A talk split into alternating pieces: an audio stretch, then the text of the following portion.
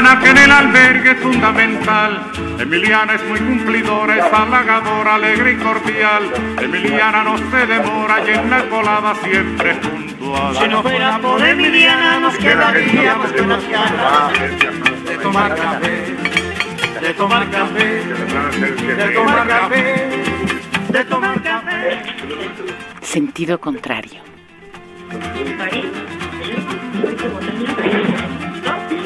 Emiliana por la mañana piensa en nosotros, piensa en usted. Se levanta Una producción del Museo Universitario del Chopo para Radio UNAM. Si no fuera por Emiliana nos quedaríamos con las ganas de tomar café, de Por tomar favor, café, de tomar café, de tomar café.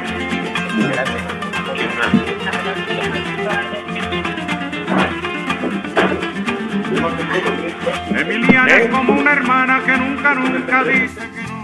Emiliana tiende su mano a cualquier hermano trabajador.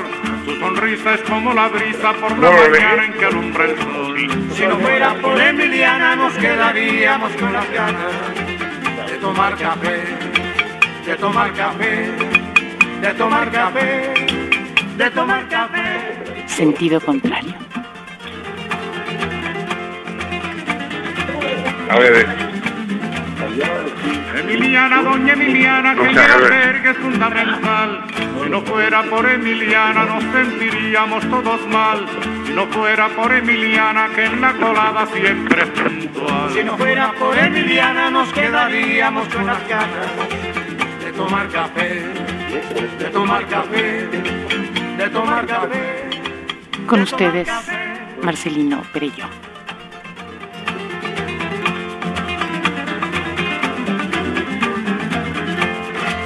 Emiliana ya es de avanzada, se lo ha ganado con su sudor. Yo la aplaudo con entusiasmo, con alegría y con calor. Emiliana como cubana es un ejemplo y es un honor. Si no fuera por Emiliana nos quedaríamos con las ganas de tomar café, de tomar café, de tomar café, de tomar café.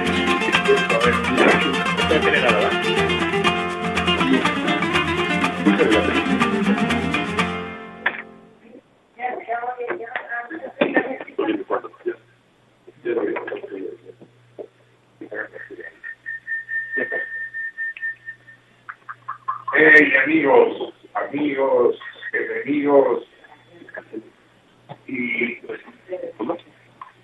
indiferentes todos.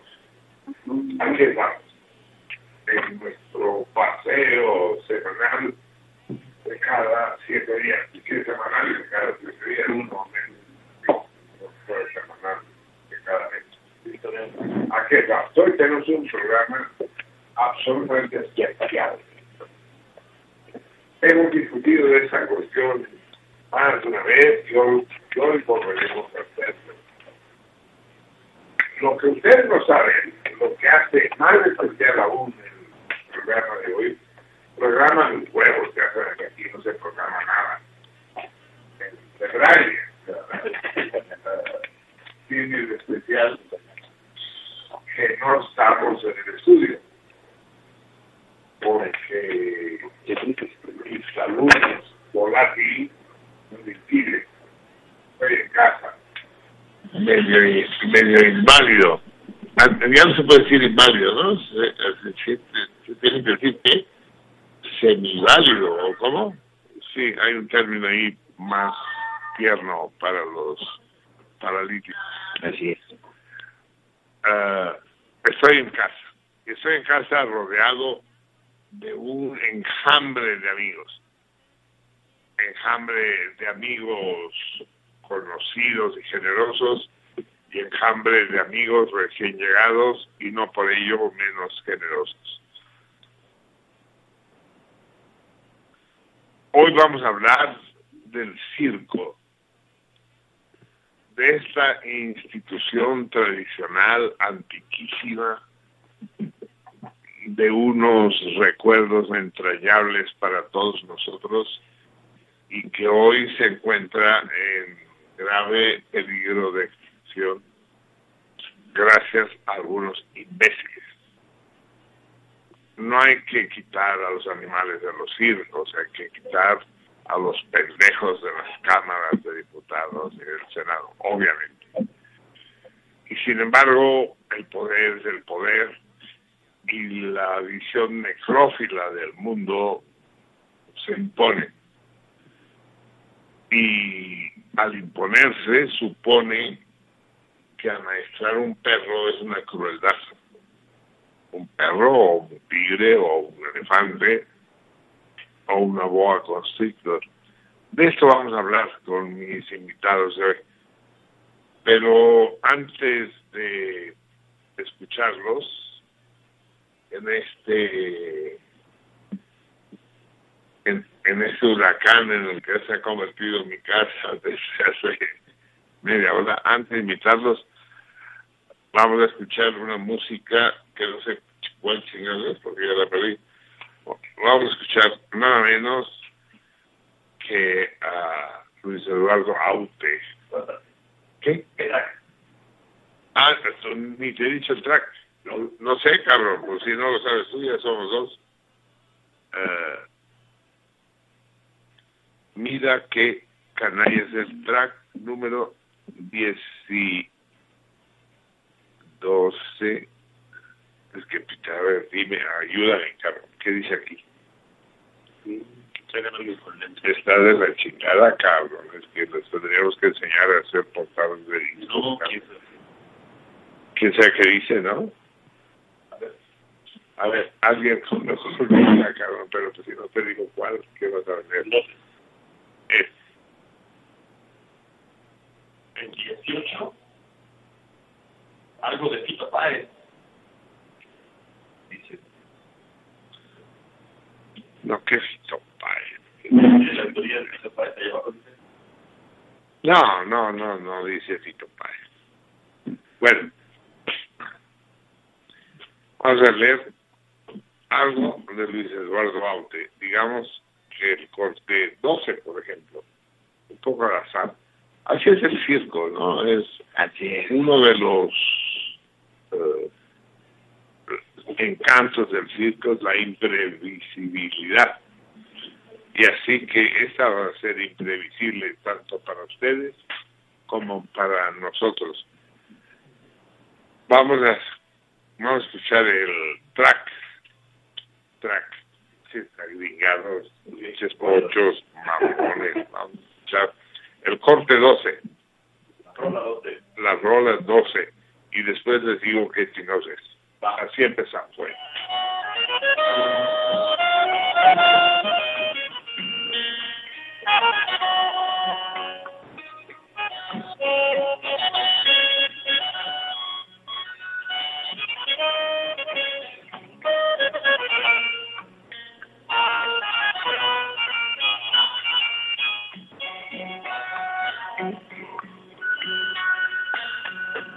Decir espera es un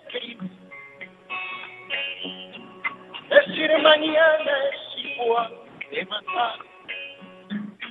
Ayer de nada nos sirve las cicatrices. No es poder andar.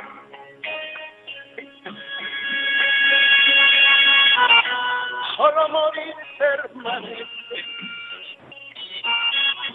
como la más razón. Un accidente, un ejercicio de gozo y dolor.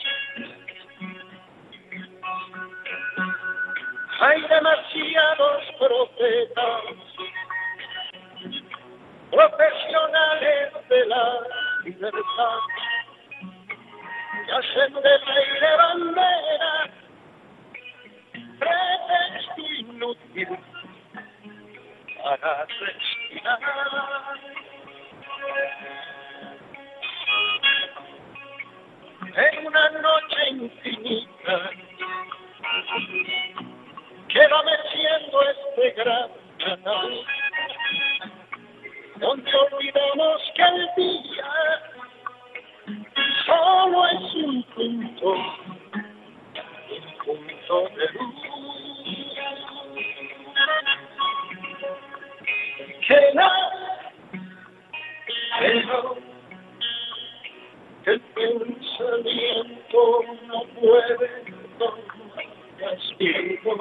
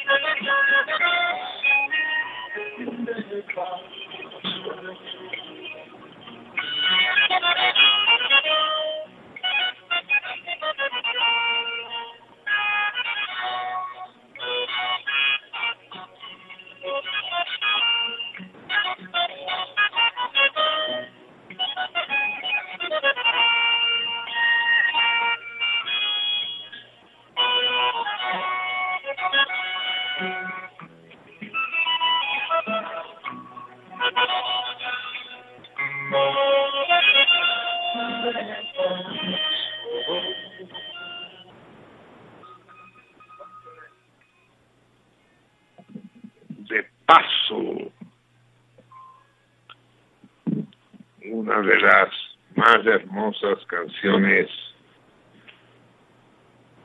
de Luis Eduardo Aute, de autoría de León Yecos o Giecos, y que nos introduce a este extraño y que espero extraordinario programa de hoy.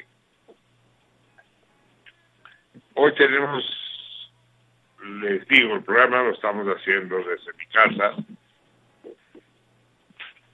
y tengo la llena de payasos. Esto parece una película de Fellini, de payasos y de amigos, de esos amigos sinceros que no fallan nunca cuando no deben fallar y que se prestaron para desgracia de ustedes, a realizar esa transmisión. Ese programa fue programado desde hace muchas semanas con mi face amigo Faris, el payaso maravilla. Así es. Este a mí, te- pero no trajo nariz roja, cabrón. ¿No hay? ¿Sí hay? Póngale, porque si no, no me... No me late, no me... Es que todos los payasos llevamos la nariz roja en el corazón. Y ahora ahorita nos la ponemos como de que no. Si es nuestro orgullo. Ah, no, no, está haciendo bien. No, esa no es la roja. Bueno, es un símbolo, sí. Simbólica. Es exactamente, es, es un símbolo de orgullo, un emblema, un- una medalla. Así es. Fari, el payaso. Lo tengo frente a mí y para mí es un verdadero honor, un privilegio el poder conversar contigo, tanto para mí como para la universidad y para Radio UNAM. Bienvenido, Farid. Gracias, Marcelino. Para nosotros también es súper especial estar en este programa y más especial estar a tu lado, al lado de un gran hombre, de un luchador social. Y primero que todo queremos agradecerte el que nos brindes este espacio tan especial para poder expresar eh, la injusticia por la que está pasando el circo mexicano a manos de unos abyectos politiquillos. Tú usas la palabra abyecto porque eres un hombre elegante. Yo digo, unos hijos de su reputa y chingada madre. Sí. Sí, en fin. En todo caso, tan especial es este programa con este representante del mundo cirquero, acompañado de varios de sus colegas y cómplices, que vamos a abrir los teléfonos al aire. De manera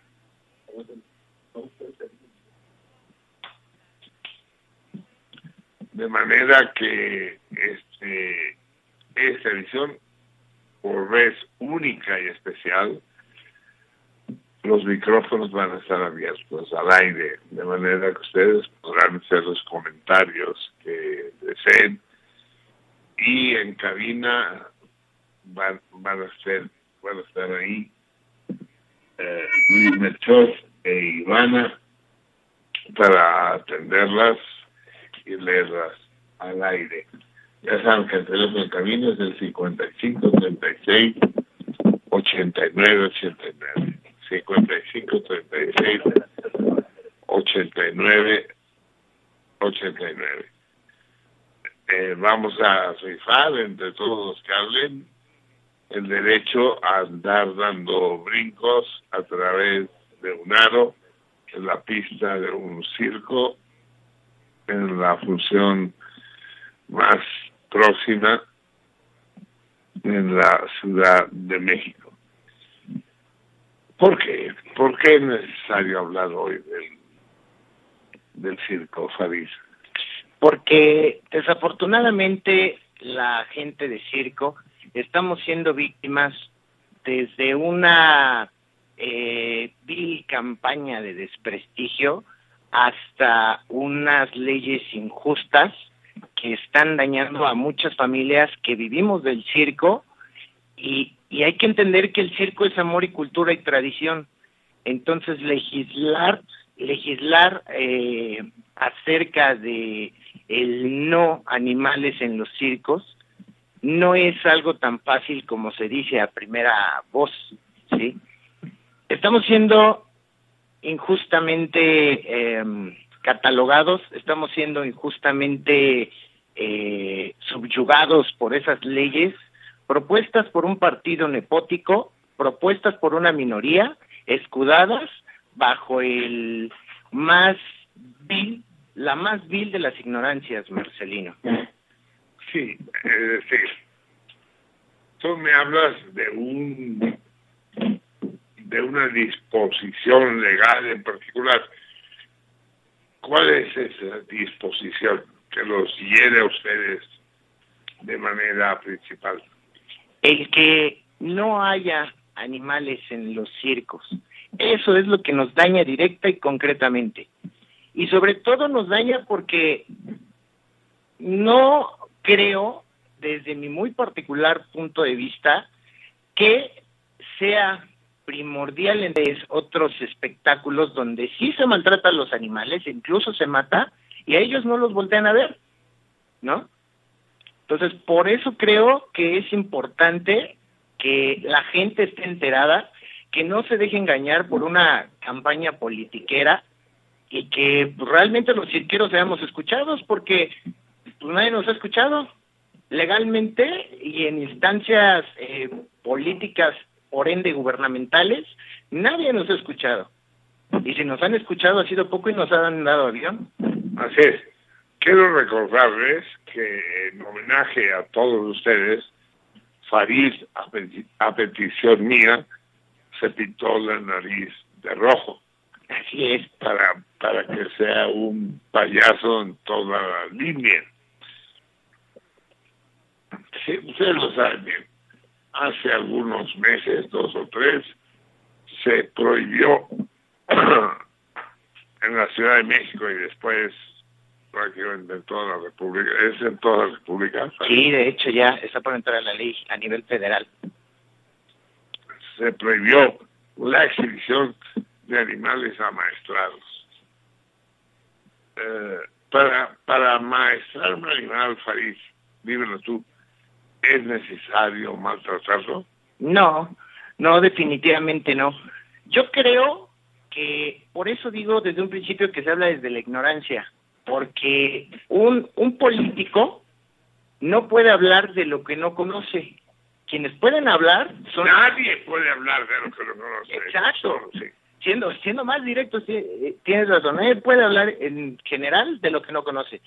Pero en el caso particular de esta ley, o sea, ellos no pueden decir que hay maltrato porque no conocen el proceso para adiestrar un, un animal. El animal, yo creo que decir que necesita un animal maltrato para adiestrarlo es una grave ofensa al intelecto de los animales. Es bajarlos a una calidad de seres no pensantes. Porque a mí me queda claro, perdón, abusando del uso de la palabra, a mí me queda claro que los animales no tienen la misma inteligencia que los seres humanos, pero no por ello no tienen su grado de inteligencia. Entonces, para maestrar un animal, ¿sí? Se necesita cariño, se necesita amor, se necesita esa magia de crear un vínculo entre el ser humano y el animal para que de esa manera puedan los dos en un marco de amor eh, hacer juntos una un bonito número circense. Los animales también sienten, sienten más, eh, muchas veces más que los seres humanos. Entonces, ellos también tienen derecho a ser aplaudidos, ellos también tienen derecho a ser artistas, ¿no? No podría yo haberlo dicho mejor. Nunca he sido cirquero, pero sí he tenido animales, animales caseros. He tenido pájaros, gatos, perros. Y sé del placer que tienen ellos en, en aprender gracias y en, en, darle y darse gustos con sus supuestos amos. A veces los amos son ellos. En el espacio en el que están ustedes ahora, vivió durante 15 años el Shesh, del cual la Vica y yo éramos mascotas. No era él nuestra mascota. Sí, sí es cierto. Él era el que gozaba de nosotros, pues, y, y, y, y no sufría en absoluto. Y los trucos que aprendió eran una manera de mostrarse y de lucirse ante, ante los que compartían el hábitat con él. Es muy hermoso lo que acabas de decir, Sarit. Es efectivamente Gracias. muy hermoso. Ah, sin embargo, tú, con tu nariz roja, no fuiste eh, amaestrador ni entrenador de animales. Tú eres payaso. Claro. Y yo diría que el circo tiene tres grandes componentes. Eh, y son las tres que maravillan a los espectadores, no solo los niños, que son eh, la risa, que depende de ustedes, de los payasos, Así es. el peligro, que depende de los domadores y de los uh, funambulistas, equilibristas, Arealistas. eso es, y del y de los y de lo insólito que tiene que ver con los eh,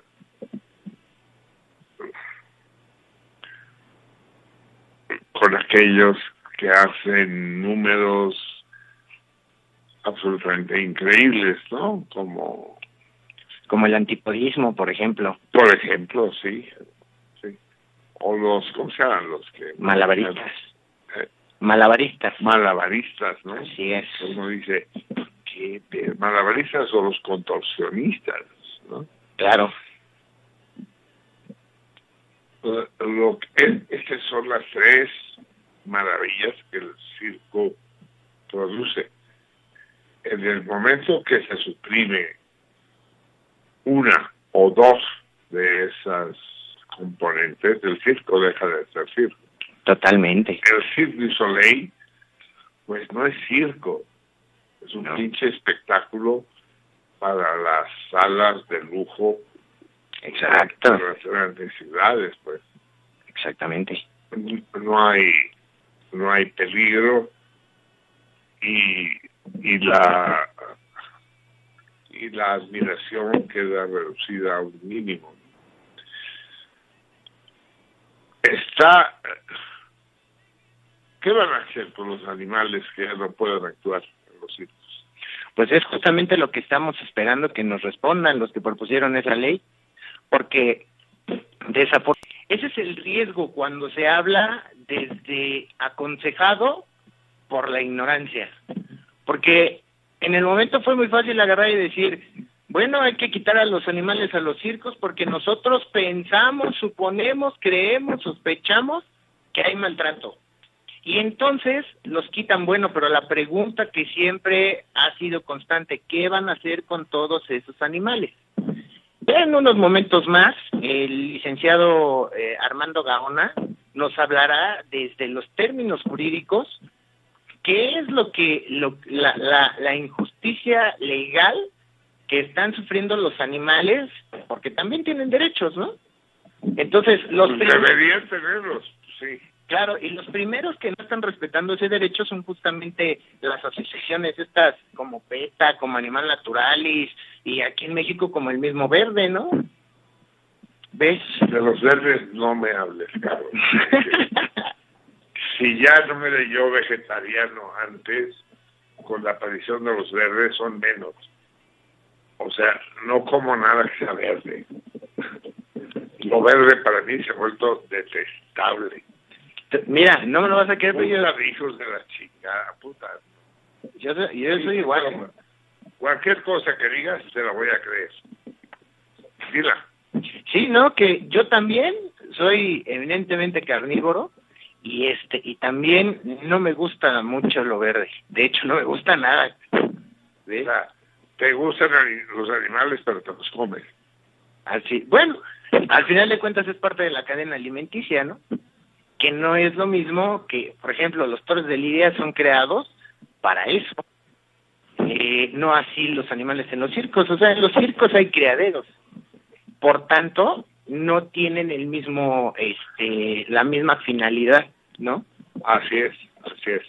Vamos a escuchar dentro de un momento al, al de Enrique Bolaños, que es un teórico de este fenómeno que acabas de mencionar, Así es.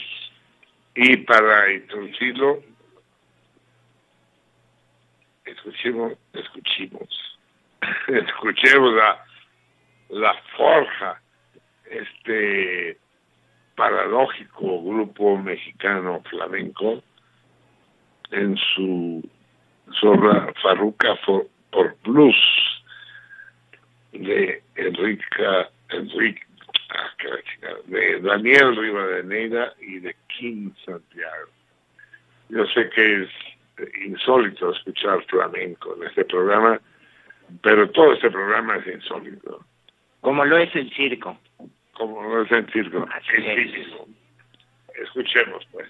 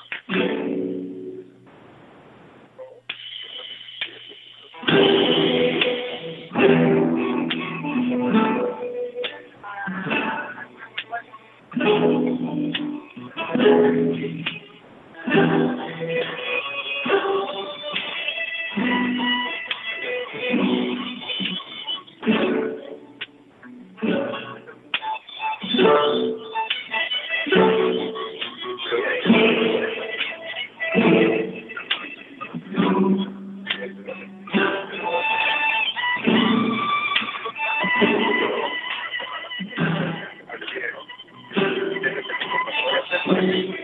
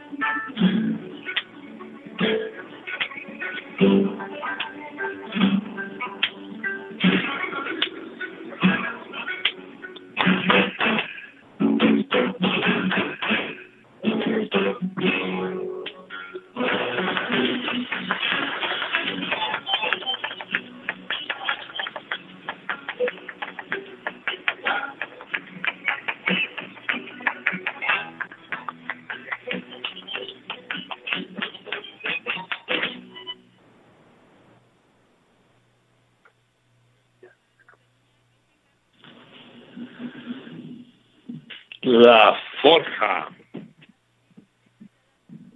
ese extraordinario conjunto mexicano de flamenco que tocó Farruca por, por blues con Daniel Rivadeneira y Kim Santiago. Muy bella interpretación. Y todo eso que iba a ser la, interpre- la introducción para escuchar a Enrique Bolaños Contreras, que es uno de los teóricos de la práctica, no me atrevo a llamarla arte, tú nos lo dirás, a la práctica y a la significación circense. Dinos, Enrique, ¿cuál es su punto de vista?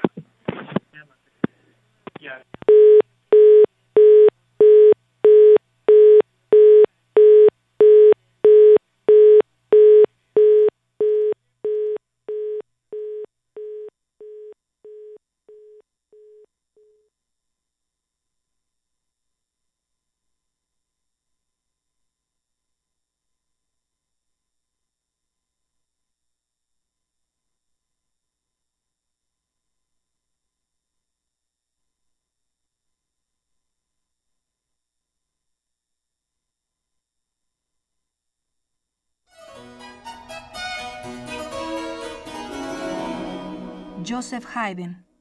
Divertimento en Do mayor, Hoboken, decimocuarto, C2, segundo movimiento, Menué.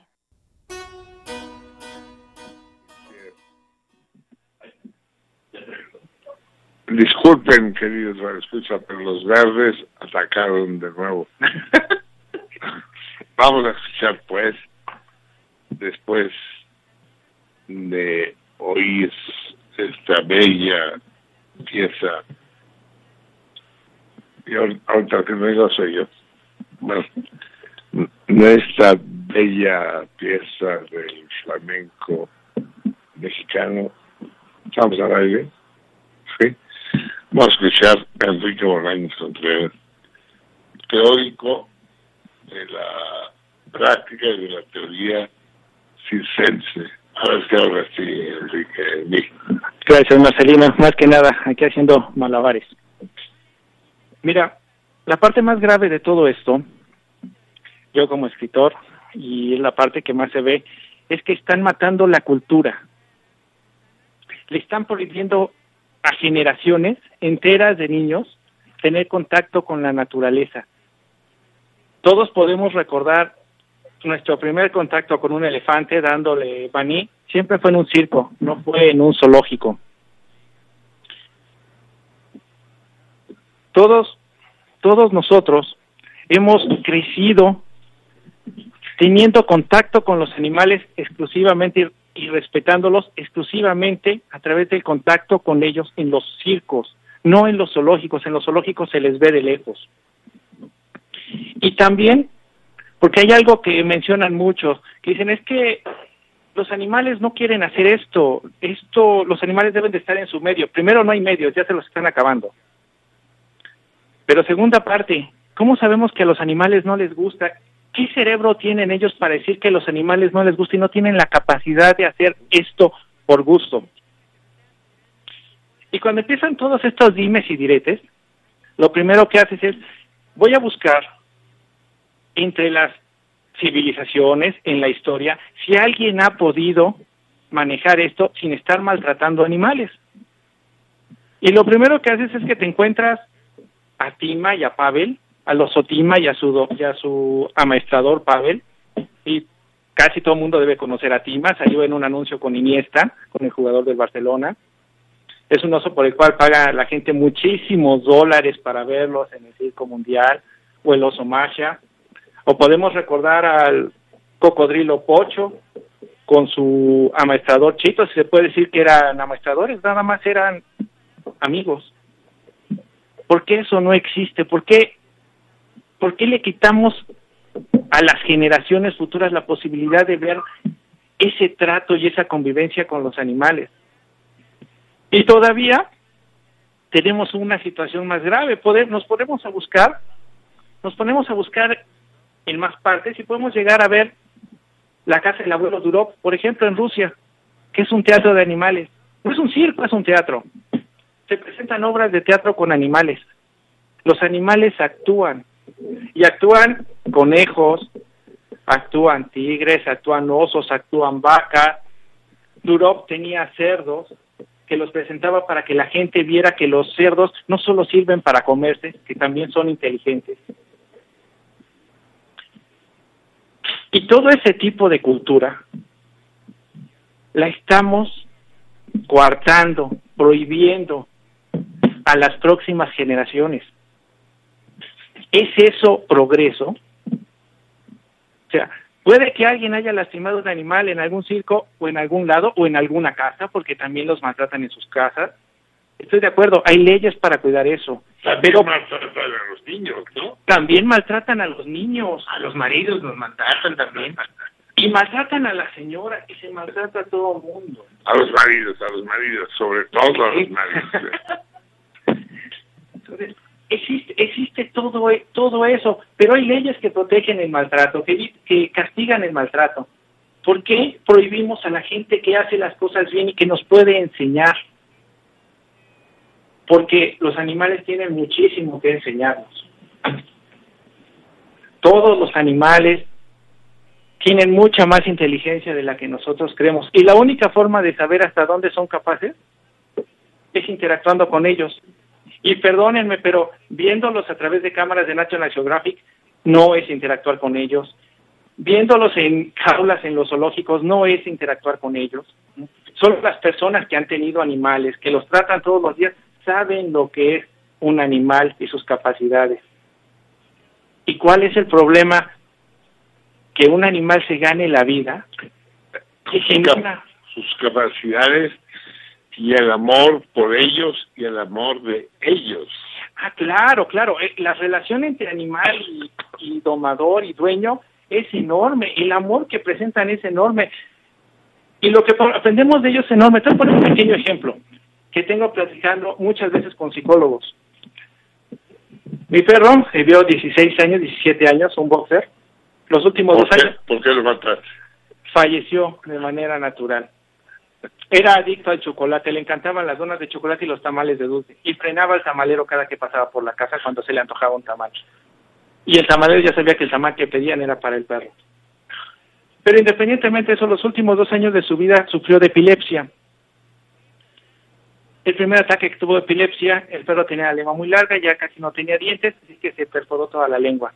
Yo no estaba ahí. El segundo ataque que le dio estaba en la casa, y a la hora que empezó el ataque, y mientras todos buscaban algo para meterle en la boca y que el perro no se mordiera y se despedazara la lengua por el ataque, metí la mano en la boca del perro.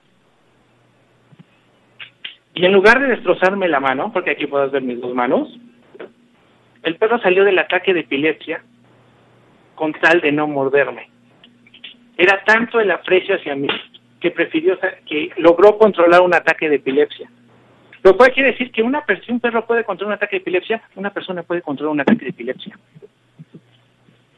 Ese tipo de cosas se aprenden, pero solo las aprendes cuando las vives, cuando estás ahí, cuando estás en contacto.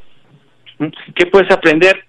Escucho, escucho a los veterinarios decir, es que no es cierto que un oso quiera, quiera andar en, un oso quiera andar en un monociclo o andar de equilibrista. Y lo que me pregunto es, solo porque tú no eres capaz de enseñarle a un gato o a tu perro a hacer eso, ni a ti mismo, ni a tu esposa, ni a tu hijo, a hacer eso, por eso es por lo que el oso no lo puede hacer. Porque lo que estás escuchando, todos los comentarios que escuchas, son de gente que nunca se ha puesto a revisar lo que existe. Todo lo que dicen es, no existe, bajo una cerrazón que me recuerda el medievo, el oscurantismo. Estamos en una época de oscurantismo. Entre eso y decir, es que lo dice la Biblia, es exactamente lo mismo. Una cosa que dice mi querido Kik, como yo le digo en confianza, que tiene toda la razón. Vamos a suponer que yo eh, soy un niño que la vida me destinó a crecer en Chuchupan de las Cananas, ¿no? Un pueblito ahí alejado, pero muy bello, pero muy bello, perdón, me emocioné, de la ciudad de, digo, de México, ¿no? Entonces, ¿cuándo en mi vida voy a tener la oportunidad de subirme a un elefante si no es gracias a un circo? ¿Cuándo en mi vida voy a poder conocer un tigre blanco? ¿Cuándo en mi vida voy a poder conocer un dromedario? O sea, eso y muchos ejemplos más podría yo ponerte. Entonces, el circo son, no solo es un, eh, un criadero responsable de animales, sino también es una forma de llevar la relación, como bien lo dice este Kik, entre el, el humano y el animal a lugares marginados. Sí, el cuadrúpedo, ¿no? Así es, así es, así es. Y este, por otro lado también, eh, querido Kik, hay una cosa que también está mencionando que tiene toda la razón del mundo. Los argumentos, si es que se les puede llamar argumentos que utilizan todos los animalistas, son irracionales mil, pero irracionales por sus 360 mil grados, así de irracionales. Casi, casi te dicen, este, no aplaudas porque puedes matar un mosquito, ¿no? O sea, un discurso que es lo que yo decía, Quique. En realidad, lo que te das cuenta es que las personas que promovieron esto, este tipo de leyes, o son completamente ignorantes, Sí lo son, o son estúpidamente corruptos. también lo son. Entonces estamos jodidos porque estamos en ambas situaciones. estamos. Y entonces nos vemos en una situación, ¿cómo le hablamos de derechos de animales y cuando debemos de quitarle el derecho a cualquier diputado a opinar, porque lo que opinan son estupideces, completas estupideces. Hablan, son maltratados. Si son maltratados, díganme si el oso Tima es un oso maltratado, díganme si el cocodrilo Pocho que era eh, allí en, en Costa Rica era un símbolo nacional, estaba maltratado. Díganme si Masha, el oso del circo de San Petersburgo, es un oso maltratado. No. Si hubieran hecho una ley inteligente o, medi- o pensando un poquito, si hubieran tenido un poquito de cerebro, lo cual me recuerda que en el Teatro El Abuelo Duró, su gran orgullo es o era un oso hormiguero que le lograron enseñar a ser un soldado y salir en una obra de teatro como un soldado sujetando su fusil, su fusil. Fue lo único que pudo hacer. Pero al menos él lo lograron enseñar. Estos idiotas, nadie los ha logrado enseñar. Si tuvieran un poquitito de cerebro, si hubieran hecho un poquito las cosas bien, harían las cosas de forma tal que promovieran a todo aquel que trabaja bien, para que aprendiéramos a hacer cada vez mejor las cosas. Hay muchas cosas que mejorar, claro que hay muchas cosas que mejorar, pero te salen con discursos tan enfermos, tan tontos, ridículos, como vamos a enviarlos a los zoológicos. En los zoológicos, Ah, pues creo que mandar a los zoológicos son a los del Partido Verde, ¿no? no, porque nadie los iría a ver y saldrían muy caros. Ponerlos en jaulas. no hay que mandarlos este, a trocear, como le hicieron a la jirafa Marius. Ajá. O sea, los zoológicos matan a los animales y los están cambiando y necesitan matarlos y los sacrifican y es algo normal. Es algo que no se maneja y que no se notifica normalmente a la gente, al menos en estos países. En Noruega, en Dinamarca, allá no tienen tanto problema. Incluso cuando se troceó a la jirafa Marius se hizo frente a los niños que estaban ahí, se les dio de comer, y con esa jirafita de dos años se dio de comer a los leones. Para que, los, para que toda la gente viera cómo se mataba un animal y, y, podían comer leones una jirafa. Perdón, No, no. Mira, yo te quiero poner un ejemplo que acaba de suceder este mismo año. La jirafa, la elefanta Mary es una elefanta muy conocida en circo porque este estuvo durante 26 años en diversos circos trabajando, ¿sí? De pronto, por alguna circunstancia, llega la instancia gubernamental y se la lleva un zoológico. En el zoológico no duró más de una semana. Después de estar 26 años en un circo, no dura más de una semana en el zoológico.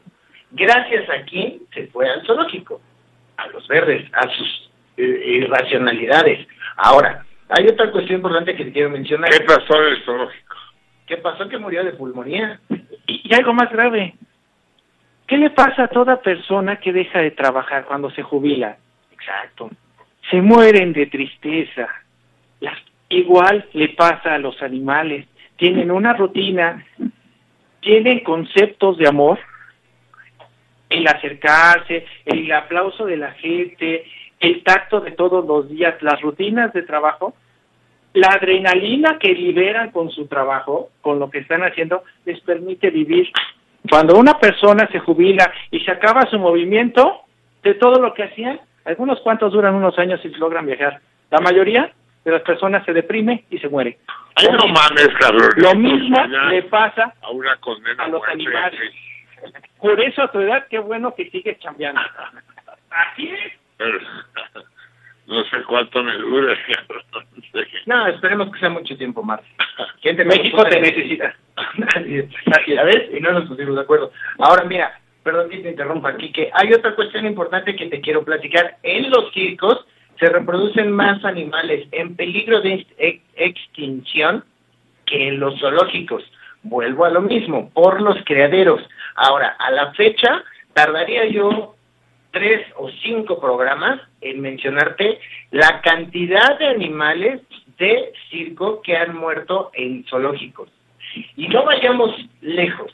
Hay dos tipos de raciocinio cuando se dice que está razonando que este, te pueden servir para el presente. Uno es el método científico, que la mayoría de las, digo, no la mayoría, siempre debe ser infalible. Y la segunda es el método empírico. Y bajo el método empírico, es decir, tratando de usar la razón a través de la experiencia, ¿sí? No vayamos lejos. ¿Tú te acuerdas que había antes un parque de diversiones que se llamaba Reina Aventura? ¿Te acuerdas de la ballenita Keiko? Sin duda, la vida gocera. ¿Y qué le pasó a Keiko cuando, la, según ellos, se ¿No? nombra de la libertad, la soltaron? La mataron. Exacto. La mataron. Y eso se llama asesinato. Así es, cabrón. Así es. Pero hacen algo muy interesante. Como todos los cobardes, dicen, pasó allá afuera. Y no meten las manos y no resuelven nada. Y no ayudan a nada. Nada más ocasionan problemas. Simplemente se lavan las manos. Y esa es la actitud con la cual están desarrollando las cosas. Esa es la gran crueldad con la cual están desarrollando las cosas, con la cual están actuando. Están condenando a la muerte a todos los animales que estaban acostumbrados a una vida. Y, todavía tienen otro argumento extremadamente utópico, que dicen, los animales no debieron de haberlos sacado de sus hábitats. Esos animales, la mayoría, por no decir que el 100%, porque puede que haya alguno que no, ¿m? la mayoría salieron de criaderos, nacieron en jaulas, en tratos con personas desde pequeños, son tratados como personas, son tratados por personas, están acostumbrados al trato humano. No los puedes soltar a sus hábitats. Aba- abandonar esa palabra, ¿no? Y- y lo- abandonar. Y lo peor de todo es que a qué lo sueltas, a qué sueltas un tigre, a que lo maten, a que lo casen, a que esté como el último rinoceronte blanco que hay viviendo las 24 horas cubierto por soldados, porque a eso, o para que la esposa del cuate este del verde eh, lo tenga en su piso y le ponga la cabeza y le ponga el pie encima, que lo tiene como alfombra, ¿no? A eso es a lo que lo sueltan. En este momento, los hábitats ya se acabaron de muchos de esos animales. Y muchos de esos animales, ¿a quién le vamos a hacer? ¿Se vamos a soltar a países tercermundistas que tienen menos recursos que nosotros? Vamos a resolver la vida de ellos y vamos a aportar algo de ellos aquí y ayudar a conservarlos aquí. Y están conservándose y están reproduciéndose. Eso, aunque sea en un espacio un poco más pequeño que que, debiera, de, que debiera de ser, ujú, le permite sobrevivir a la especie. Eso vale mucho más que todas ellos y montones de pseudointelectualoides que nunca han leído y se ponen a decir no porque se maltrata a los animales. Dios mío. Así está la situación en el mundo y es harto deprimente. Vamos a escuchar un poco a Laura Bernstein después de haber oído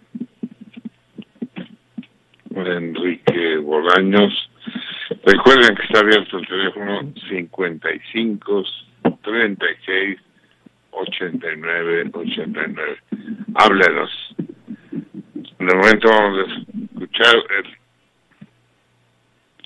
ser trot, trote, no las,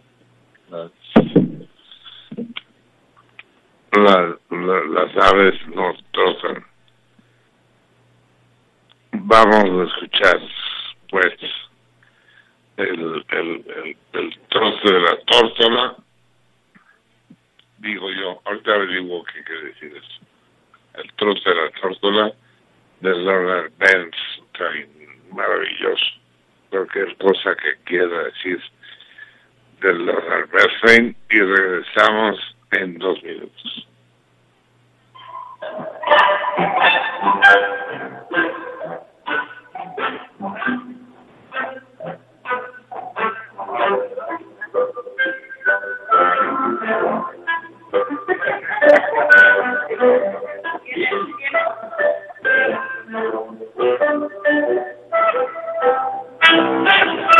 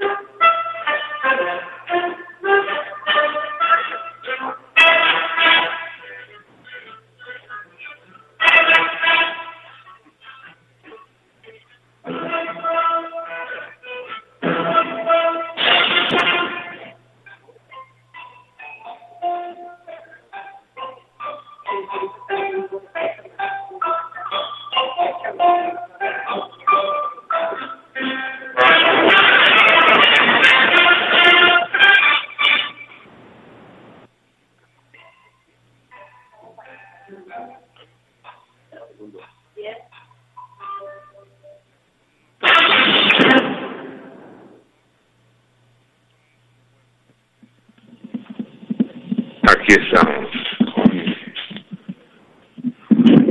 con el gran Leonard Bernstein y su trote del guajolote, el que guajolote, pavo dicen los gringos, guajolote. El nuestro guajolote. Pavo es cuando ya está muerto. Trot, trot, no sé qué decir trot. I don't know. Mira, mí. Sí. Muy bien, amigos míos. Acabamos de escuchar el discurso de Enrique Bolaños Contreras acerca de los derechos de los animales. El problema es si podemos plantearnos la cuestión de los derechos de los animales o no. Los animales tienen derechos o no tienen derechos. Esa es la cuestión. A los plumíferos y a los cuadrúpedos, individuos con derechos. Ese es todo el problema. No, no, no, eh, no es todo el problema. Hay otro problema. Porque también hay el derecho de los niños humanos de asistir a una función de circo en la que ven a un tigre amaestrado y, y ven a un perrito haciendo gracias. ¿Ese es un derecho o no ese es un derecho? Claro, Ah. y claro que sí. Claro que es un sí, derecho. Enrique. De hecho, déjame leerte una una entrevista a Svetlana Ilinskaya, directora del Centro de Defensa de los Derechos de los Rusia, como parte artículo sobre el teatro, sobre la casa del abuelo Durov, Ah, y le preguntan, Pero que no sea muy largo. ¿en qué consiste entonces una correcta defensa de los animales? En que no experimenten dolor, miedo, sufrimiento o angustia. Esto no quiere decir que no se pueda hacer ningún tipo de uso con los animales. En realidad podemos evitarles el sufrimiento y ya nos enseñaron cómo hacerlo. Y que reiteramos, ¿por qué no puede ser económicamente redituable? ¿Sabes cuánto tiempo anterior necesitas, con cuánta antelación necesitas comprar un boleto para una función en el Teatro del Abuelo Durov? Farid, seis meses. Vas a Rusia, necesitas comprar tu boleto para el teatro seis meses antes. Eso quiere decir que dejas suficiente dinero para que los animales sean. Así que imagínate todo lo que le puedes enseñar a un niño viendo que un animal no solo sirve para ser comido, sirve y tiene mucha inteligencia y puede hacer cosas que muchos humanos no son capaces de hacer. Por eso es por lo que lo menciono. Estamos matando la cultura y estamos privándole a los niños de su derecho a la educación. Quique, Marce y querido Radio Escuchas, yo quiero comentarles algo muy personal. Es verdad que se está atentando contra el derecho de los animales. Los mismos animalistas están atentando contra el derecho de los animales. Pero del derecho de los animales o del derecho de los espectadores también. A eso voy. Por un lado, el derecho de los animales de ser, de ser aplaudidos y de tener una vida digna. Porque vuelvo a lo que dije en un principio. Yo le recomendaría a todos los animalistas que antes de postular leyes tomen un pequeño curso de lógica platónica o aristotélica o de perdis que vean un documental de Discovery Channel de animales. No, no, no, no, no, no. Déjame decirte No mames, no. Eso no, eso nunca. Déjame decirte por qué. Déjame decirte por qué. Mira, en esos documentales se muestra la vida a la que quieren llevar los animalistas a los animales. O sea, ¿qué prefieren? ¿Que una jirafa sea devorada por nueve leonas o que una jirafa coma diario en un circo.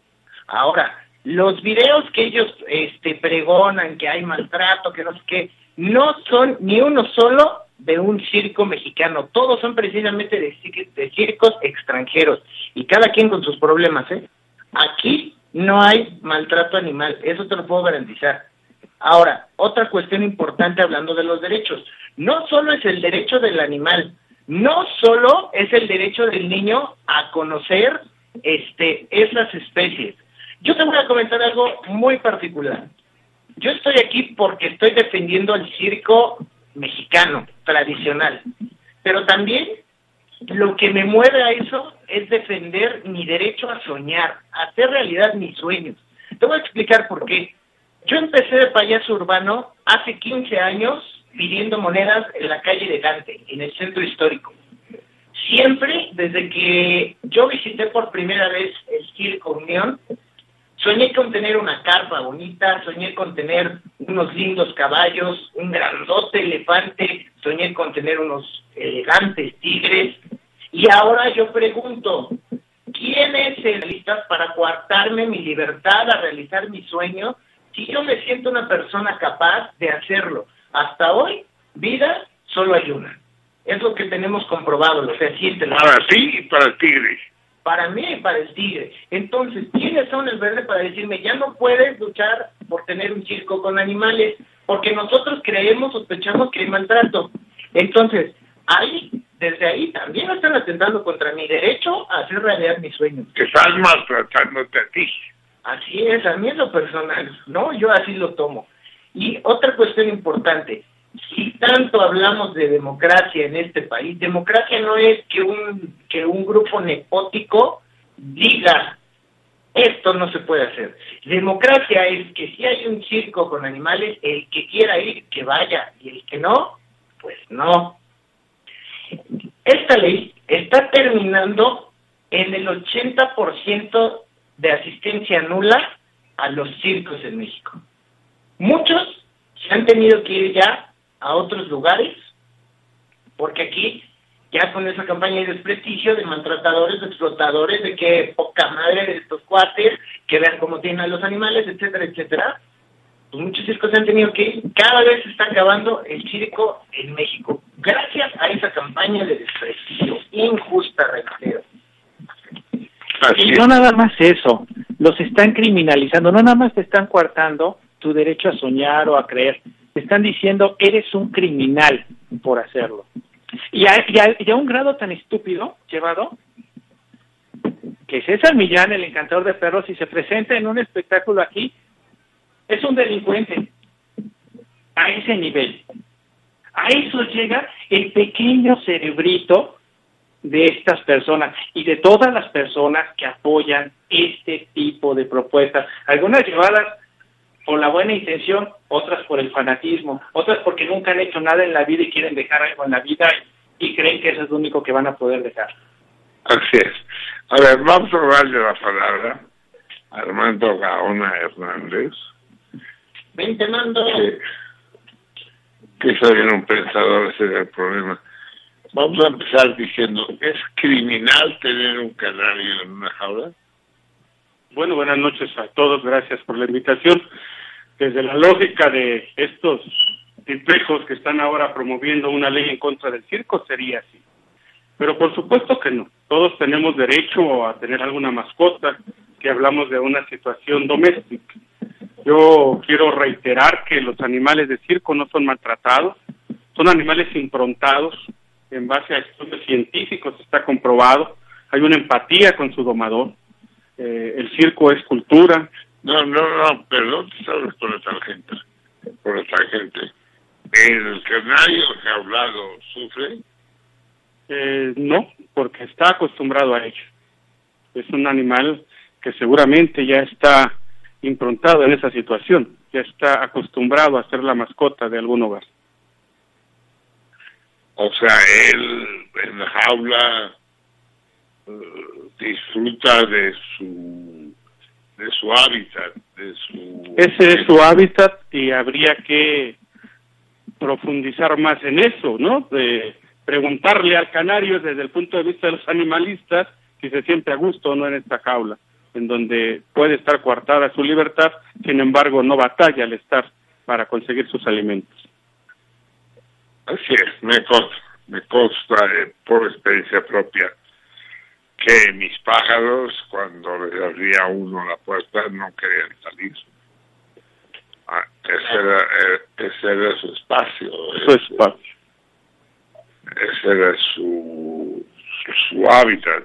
Y, y salir representaba no solo un peligro, sino un, un, un desencuentro por el mundo, pues. Lo mismo sucede con los animales de circo. ¿Qué diferencia hay entre un circo y un zoológico? Bueno, los animales del zoológico únicamente están, eh, sí en el cautiverio, pero sin, sin ninguna actividad recreativa, que es lo que hace un animal de circo al salir al espectáculo. Los animales del zoológico no están acostumbrados al cariño que un, que un entrenador le brinda a los animales del circo, porque hay dos diferencias entre ellos. En los zoológicos son cuidadores, en el circo son sus entrenadores. Se crea una empatía, por eso hablaba yo de esta impronta, en la que efectivamente hay un lazo afectivo entre el animal, que la especie que, que queramos, ya sea de garras o de pezuñas, y el propio entrenador, cosa que no sucede en los zoológicos. Ahí están los cuidadores percibiendo solamente un salario para acercarles el alimento. Los entrenadores sienten cariño hacia esos animales. Esa es una gran, gran diferencia. Así es. Hay, dime alguna cosa. eh, ¿Hay alguna relación de, de dominio hostil o entre el entrenador y el animal? ¿O es más bien una relación de amor, de convivencia, de, relación amorosa? En la actualidad definitivamente hay una empatía de sentimientos entre el, entre el animal y el propio entrenador, eh, en la que desde cachorros aprenden a convivir o conviven muy, muy de cerca, no solo con el entrenador, sino con la propia familia del entrenador. Entonces no existe ya violencia. Si nos remontamos a los inicios del circo en el que se sometía a un animal, porque el hombre tenía que demostrar que era superior en fuerza, podríamos decir sí. En la actualidad no existe eso. Por eso hablaba de esta impronta. Los animales actuales en el circo son más de cuatro generaciones nacidos en cautiverio, nacidos en el circo, animales que el entrenador ve sus cualidades para poder presentar un espectáculo en el circo. Es un mundo que se abre sus puertas todas las noches para presentar eso, un acto de empatía entre el animal y el propio entrenador. Hoy definitivamente no hay maltrato animal en los circos. Esto es una falacia, esto, eh, insisto, del Partido Verde, que de verde no tiene nada. Todos sabemos que fueron expulsados incluso de la comunidad mundial de partidos verdes o ecológicos. Entonces, es una moda politiquera y además un gran negocio, porque lo que ellos pretenden es comercializar a los animales de circo. Hay animales mucho mejor cuidados eh, y en mejor estado en los circos que en los propios zoológicos. Definitivamente no existe el maltrato animal. La ley está basada en falacias, en estudios no comprobados, únicamente en dichos por algunos de los animalistas hacia los políticos que no se dieron a la tarea de estudiar esta ley, aprobada el 10 de diciembre a nivel federal del año pasado, publicada el 9 de enero, y bueno, ahora se pide una prórroga. ¿Por qué? Porque no tienen la capacidad no solo de recibir a los animales, sino de cuidar a los animales del circo. Estamos hablando de muchas especies. ¿Tú consideras, Fernando, que el, el, el envío de nuestra querida ballena de Reino Aventura. Al océano fue realmente una liberación o fue una expulsión, fue un, un exilio. Fue todo un acto mediático con fines económicos, toda, toda la publicidad que se armó alrededor de esta famosa liberación de Keiko, no fue eso, fines económicos únicamente y la condenaron definitivamente a la muerte. El animal no sabía cazar, el animal al soltarlo en libertad murió por eso, no se sabía defender. En libertad, entre comillas. En libertad entre comillas, ¿no? Entonces no fue más que un acto económico que le dejó muchísimo dinero a quienes lo promovieron y únicamente publicidad. De ninguna manera fue con un acto de amor a una liberación, todavía ese animal hubiera permanecido muchos años en lo que ahora es Islac Reino Aventura. Fue un espectáculo mediático. Sí, eh, recordemos un poco la trágica historia de Keiko. Poco tiempo después de ser liberado, ¿cuál fue su suerte? La muerte, definitivamente. Eso, a eso, y, y eso ha pasado incluso en santuarios de Chiapas, en donde liberaron tres jaguares en un experimento, los liberan de un santuario, los liberan hacia la selva, a uno no se le volvió a encontrar, otro fue matado por el pueblo porque el animal se acerca a conseguir alimento hacia la población, hacia donde estaba acostumbrado a recibir alimento, que era el ser humano, y el otro pues fue muerto precisamente por animales de la propia selva. No solo Keiko, hay muchos ejemplos de lo que ha pasado en nuestro propio país. Responde una pregunta clave, Fernando. Armando. Armando, perdón. Es que yo a los animales los profundos. Respóndeme, Armando.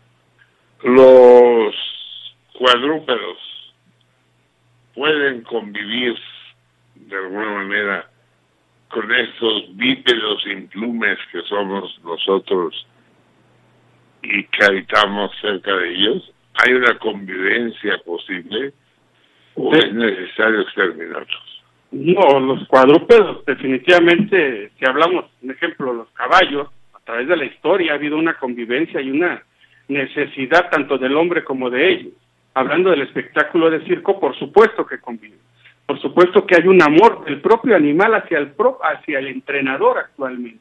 Es, es, es un espectáculo que juntos brindan cada noche, entonces sí hay una empatía, no solo en los cuadrúpedos, en los animales de garra se da también, en los grandes animales como los elefantes, que aquí hay que aclarar que es uno de los grandes objetivos del Partido Verde Ecologista, el quitarle a los, a los circos los elefantes, porque no hay elefantes ya en México como los hay en los circos.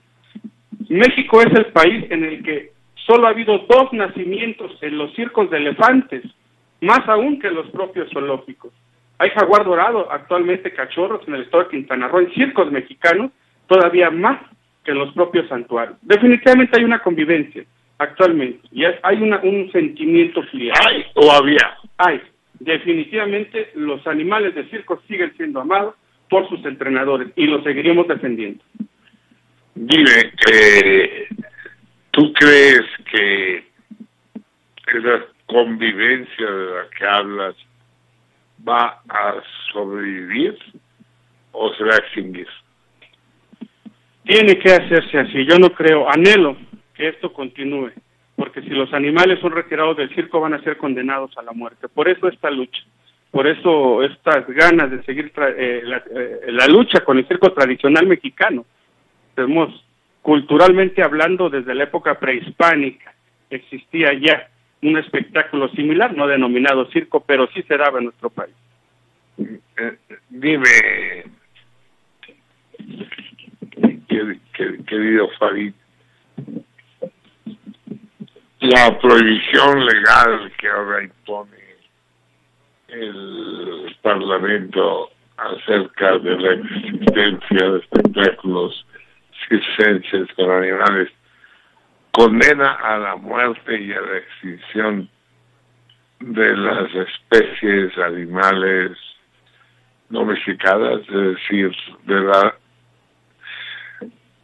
de la convivencia de los cuadrúpedos con los hombres? Totalmente. Eso es eh, una verdad absoluta.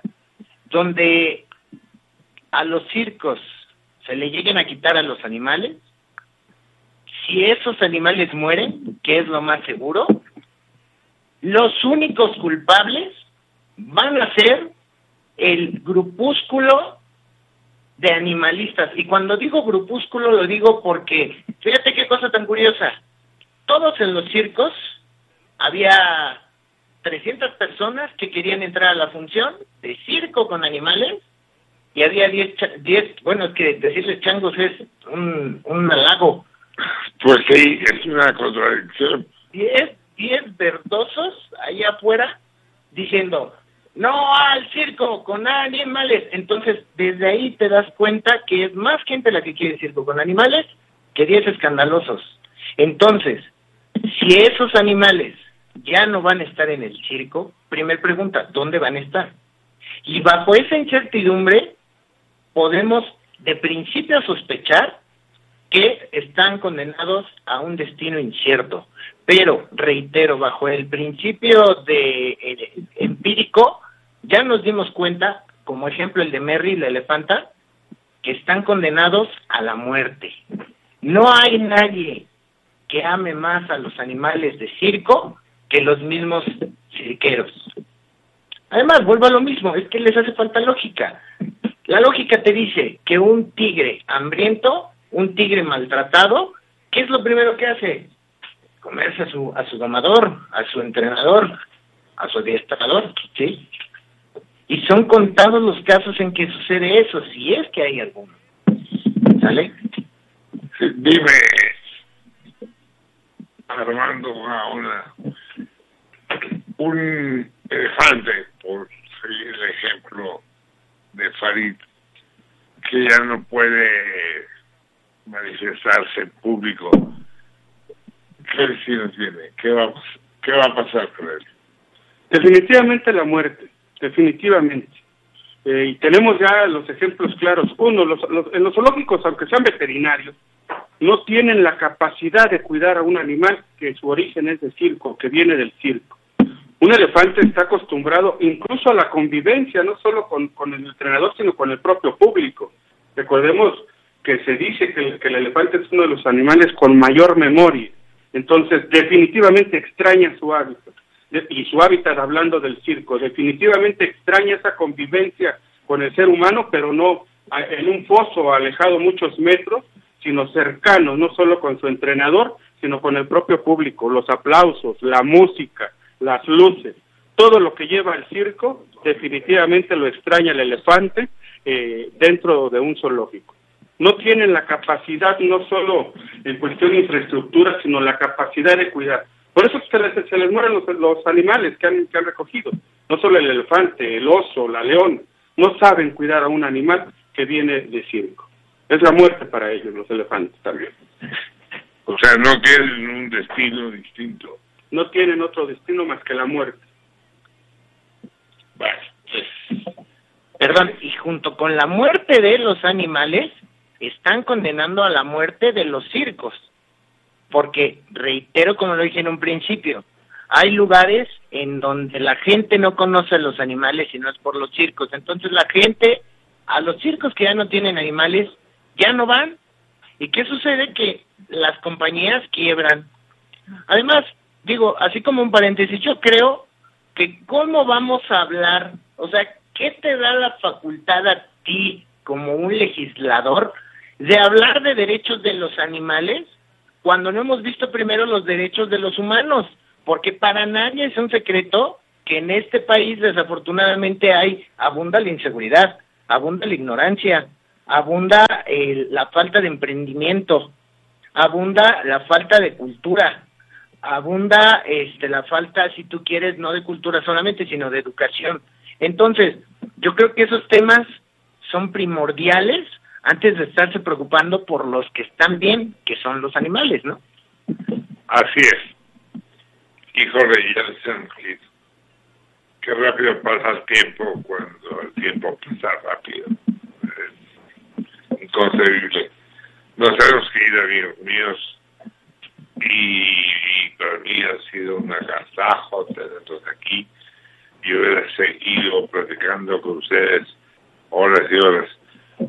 Los, los grandes amigos. Marce, eh, ¿me puedes permitir un minuto nada más para... Uno. Ok, me parece perfecto. Marcelino Peregrino, eh, queremos hacerte entrega. Bueno, dicen por ahí que a las palabras se les lleve el viento. Pues ojalá y sea cierto porque yo quiero que el viento se lleve mis palabras y recorran todo el mundo para que todo el mundo se entere que hoy, en agradecimiento y sobre todo con nuestra admiración y respeto de los cirqueros mexicanos, queremos hacerte entrega de este humilde pero gran y simpático payaso hecho en cerámica de hace unos cuantos años. Marce, este payaso yo lo tuve mucho tiempo a donde yo iba a trabajar en la entrada y siempre me trajo buena suerte, entendiendo el concepto de buena suerte como buena aventura. Por eso hoy, en agradecimiento y reciprocidad, con nuestro cariño para ti, para tu programa y para la máxima casa de estudios que es la universidad, queremos entregártelo con todo nuestro cariño y ojalá, ojalá Marce, cada que lo veas, su sonrisa se refleje en tu corazón. Marcelino, Dios con nuestro respeto. Qué gran emoción. Vamos a darle un aplauso, Marce.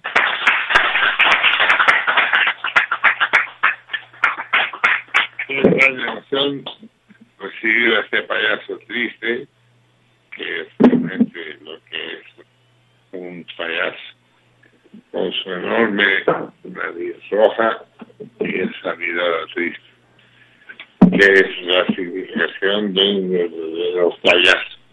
Maravilloso. Antes de despedirnos, tenemos, obviamente,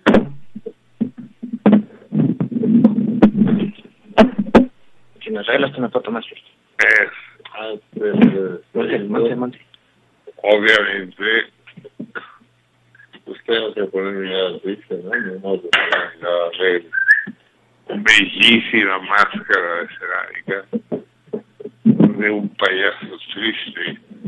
Tenemos que haber leído Garrick. La próxima. Todo el mundo se ha hablado para que Garrick y yo quedemos juntos. Me callo. ¿Ya? Estábamos tomando algunas fotos para nuestros queridos ra-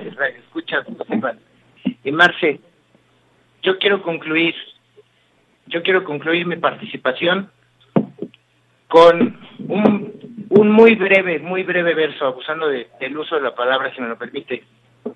Estimado público, tú y yo estaremos juntos y afrontaremos cada desafío.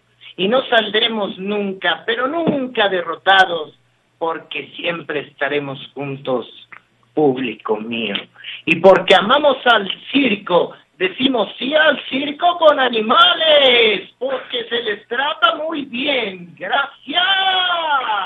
Gracias.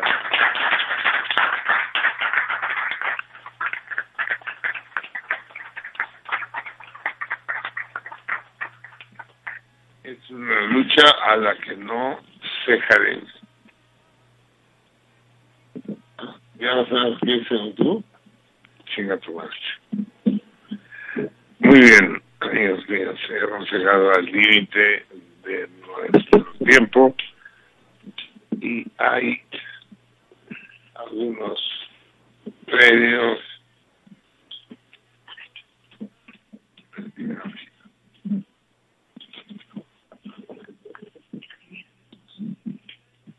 sí hay dos respuestas correctas de nuestro torito de esta quincena una es del que dice un ciego, no es verdad, que se enamora de una mujer y disimula que también es un ciego. Los anteojos de Donald Poe, es la respuesta correcta. Y, pues no, no, no. Bueno, tenemos que actuar para que porque el tiempo se nos ya sabes, es es y de- tenemos que aclararlo con más calma. O sea, que queda claro para todos en una horrible día para invitados tales como los de hoy. No nos alcanzan es un verdadero festejo haber tenido hoy a Farid y a sus compañeros y ya lo recordaremos. En cualquier caso, una defensa de los cuadrúpedos en los espectáculos, circenses es indiscutible. Estamos por los perritos, los gatitos, los tigres, los leones y los elefantes. Me dicen que ya me vaya. Me voy. Pero que no haya ninguna duda acerca nuestra defensa indiscutible de, de los de los cuadrúpedos divirtiéndonos a todos nosotros. Amigos míos, un abrazo a todos ustedes, sean, sean o no sean bípedos o cuadrúpedos. Un abrazo a todos. Disfruten lo más que pueden esta semana y si no pueden disfrutarla, duérmanse. Un enorme abrazo a todos ustedes.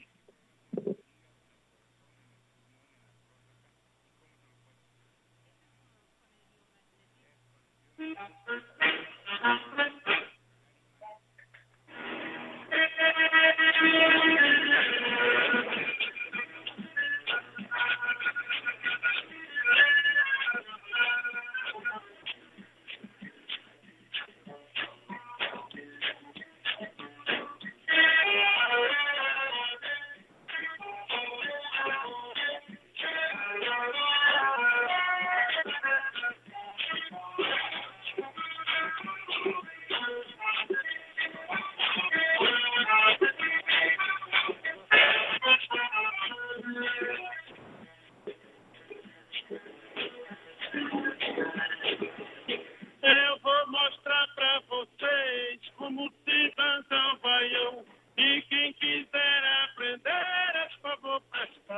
atenção.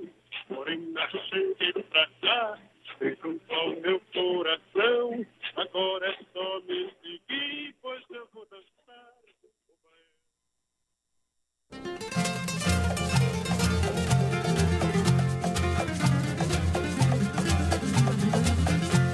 Emiliana es una cubana que en el albergue es fundamental. Emiliana es muy halagadora, alegre y cordial. Emiliana no se demora y en la colada siempre es puntual. Si no fuera por Emiliana nos quedaríamos con las ganas de tomar café, de tomar café, de tomar café, de tomar café. Sentido contrario.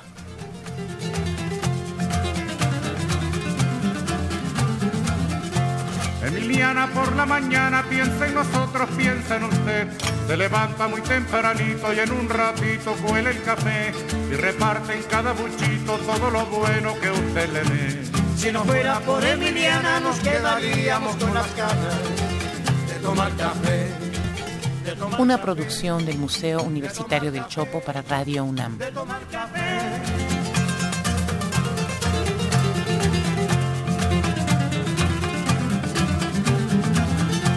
Emiliana es como una hermana que nunca, nunca dice que no. Emiliana tiende su mano a cualquier hermano trabajador.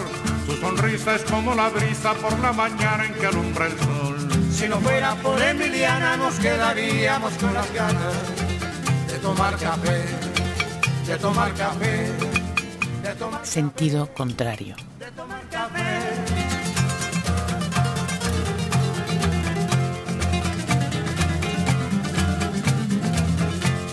Emiliana, doña Emiliana, que en el albergue es fundamental.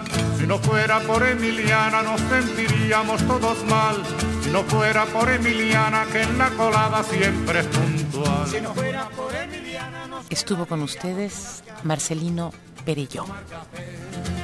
de tomar café, de tomar café, de tomar café.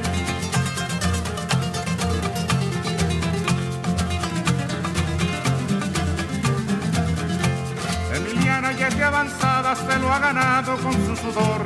Yo la aplaudo con entusiasmo, con alegría y con calor. Emiliana como cubana es un ejemplo y es un honor. Si no fuera por Emiliana nos quedaríamos con las ganas de tomar café, de tomar café, de tomar café